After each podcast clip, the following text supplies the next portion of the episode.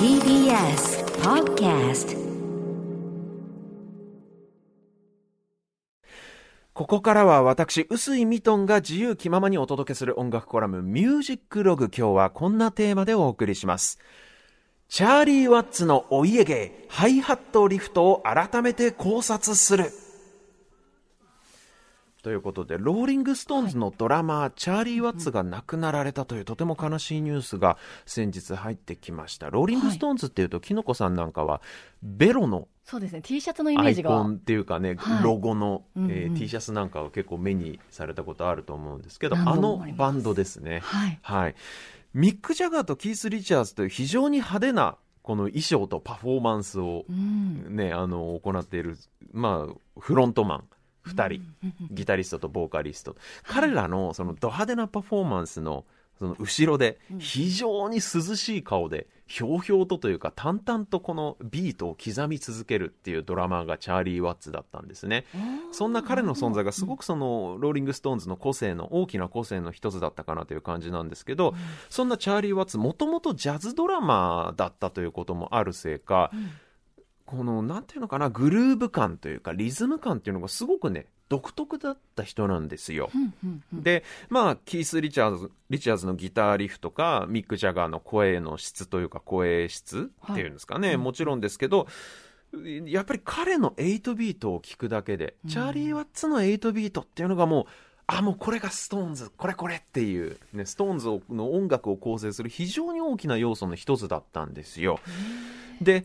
今日はですねそんな彼のプレイスタイルの一番わかりやすい特徴、うん。これをねちょっと説明したい解説したいと思っていて例えばミュージシャンの間でねこの曲はチャーリー・ワッツっぽくやってよなんていうお話にあなると必ずやるのがはい。バックビートでのハイハット抜き。その名もハイハットリフト。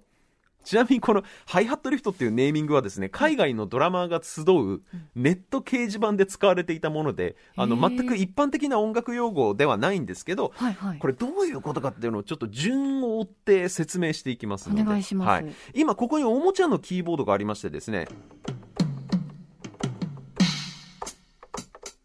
というこのドラムの音が出るようになっておりますね。聞こえますかね？わかりますえーこのおもちゃのキーボードを使ってちょっと解説したいと思うんですけれども、まず8ビートっていうのは、まあ、ロックの基本になるリズムですね。一番シンプルなのだとこういう感じ。ちょっと弾いて、叩いてみます。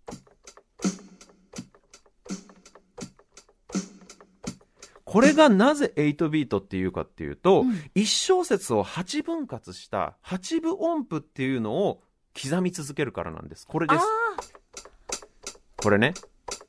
one, two, three, four。これを、この、ハイハットっていう2枚のシンバルが重ね合わさったような楽器があって、まあ、右利きの場合は右手でこれをずっと刻み続けるんですよ。この8分音符を。で、このコンスタントに刻み続けるハイハットに加えて、その小節の2拍目と4拍目にスネアドラムを加えます。スネアを加える。どうなるか。このハイハットに one, two, three, four、2拍目と4拍目にスネアが乗る。これが8ビートの基本形なんですね。はいまあ、ロックの骨組みになるようなリズムなんですよ。で、チャーリー・ワッツの一番特徴的なプレイスタイルとしてですね、はい今、バックビートでのハイハット抜きと言いましたけど、はいこのスネアが入る2拍目と4拍目のこと、 one, two, three, four のこの2と4のことを英語でバックビートって言うんですよ。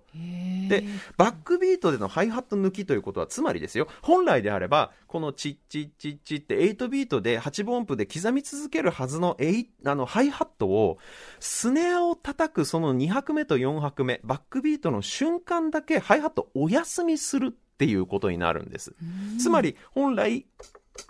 ハイハットはずっと鳴り続ける。それに2拍目と4拍目にスネアが加わる。スネアが加わるときにハイハットを抜く。ああなるほどで、そんなに今聞く限り大きな変化ではないかもしれないけど、ちょっとハイハットだけ切り取って聞いてみますと、はいもし8ビートベタでハイハット刻むと、となるところをはいバックビート抜くと、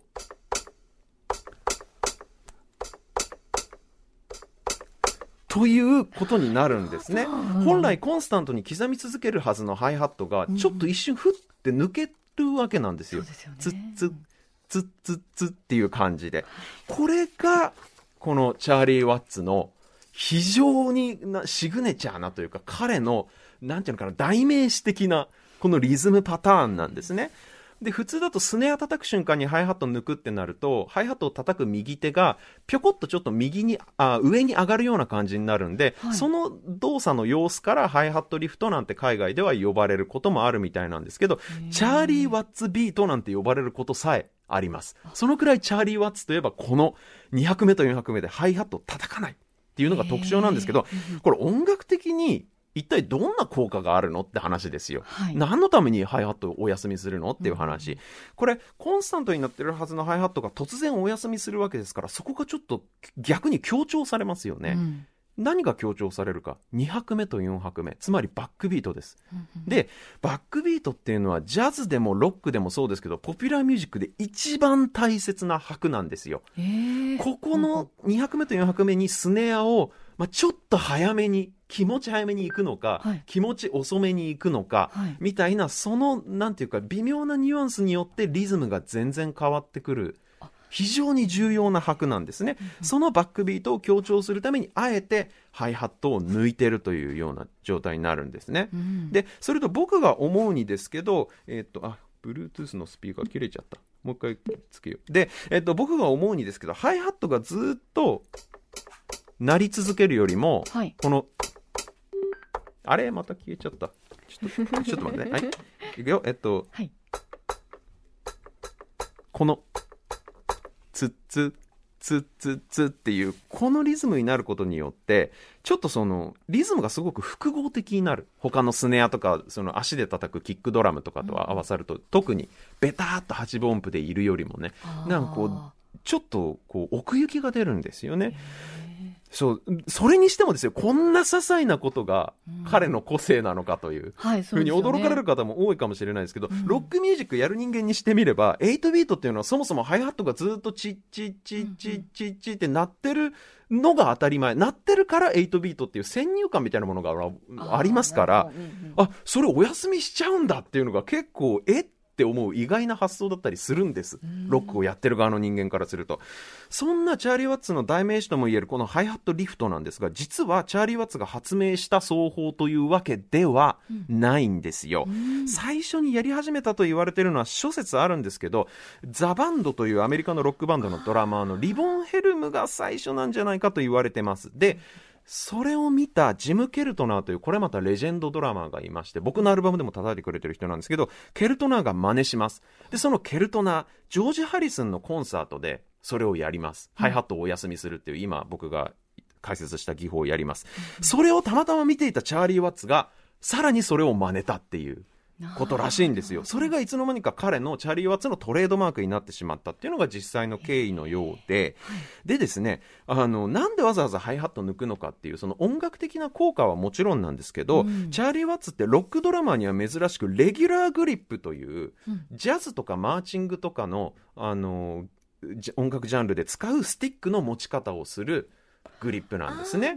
こうちょっと手のひらが上を向くような、うんうんあのタイプの持ち方になるんですよ、そうするとロックバンドでその持ち方でスネアを強く叩くためにはそのスティックを上ごと腕ごと大きく振りかぶらないとスネアを強く鳴らせないんですね。普通のあのマッチドグリップっていういわゆるドラムを持つときにあの皆さんが多分連想される持ち方だと手首の力で結構強い音出せるんですけどね。レギュラーグリップっていうジャズとかマーチングの持ち方だと腕ごとバーンって大きく振りかぶらないといけない。その左手でスネアを右利きの場合ですが左手で左腕を振りこの振りかざすというか振りかぶるスペースを作るために右手で叩いているハイハットをお休みしてスティックをどかしてあげる。なるほど。そうすると、うんうん。通り道ができますから左腕の。そうですね。それによってスネアを大きく叩けるっていうことで、この、まあ、理にもかなってる、動作として理にかなってるっていうことも、で、チャーリー・ワッツがすごい気に入ったっていうことが、多分僕の考えですけど、あると思っていて、あの実際にですねこのハイハットリフトハイハットをお休みするっていうのが初期にやり始めたさっき言ったザ・バンドのリボンヘルムもジム・ケルトナーも2人ともロックでは珍しくロックの世界のドラマーでは珍しくそのレギュラーグリップっていう持ち方でスティックを持つタイプのドラマーなんですよね。だから動作的に多分理にかなってたっていうのもあるんですけど、はいはい。まあでもチャーリー・ワッツが始めたことではなかったっていうのはね。結構ロックファンにとっては驚きかもしれないですけど、そう思ってローリング・ストーンズのレコードを聞き返してみるとハイハットリフトにだけに注目してストーンズの一連のレコード60年代から聞き返してみるとですね、うん。確かにあの60年代から70年代一切この奏法登場しないんですよストーンズのレコードで、当時の70年代のライブ映像を見ても全然チャーリー・ワッツ普通に8ビートであのハイハットとスネアを同時に叩いてるんですね、なんだけど80年代僕が調べた限りでは80年代の80年リリースか「エモーショナル・レスキュー」というアルバムから突然ハットを抜き始めるんですよね。それ以降もうチャーリー・ワッツのこのお家芸的になってるっていう。でも実際は70年代レヴォン・ヘルムだったりケルトナーあるいはバーナード・パーディ、リック・マロッタなんていう名ドラマーの数々の人たちが70年代に割とやり尽くしてはいるんですけどそれを後から遅れて採用したチャーリー・ワッツが、もうチャーリー・ワッツの代名詞みたいにチャーリー・ワッツビートって呼ばれるくらいもう確固たるリズムパターンの一つにしたということになるんですね。まあ、そういう意味でもローリング・ストーンズのバンドの世界的なこの知名度の高さ、ね。世界的な影響力の強さっていうのもすごく大きく影響してるかなと思うんですけど、そんなハイハットリフトないしチャーリー・ワッツビートこれがはっきり分かる曲を今日はお聴きいただきます、スネアがバーンって鳴る瞬間だけなぜか聞こえなくなるハイハットっていうのに注目していただきたい。ツッツッツッツッツっていうこの独特なハイハットのリズムですね、えーこれをぜひご堪能ください。ローリングストーンズで Love is Strong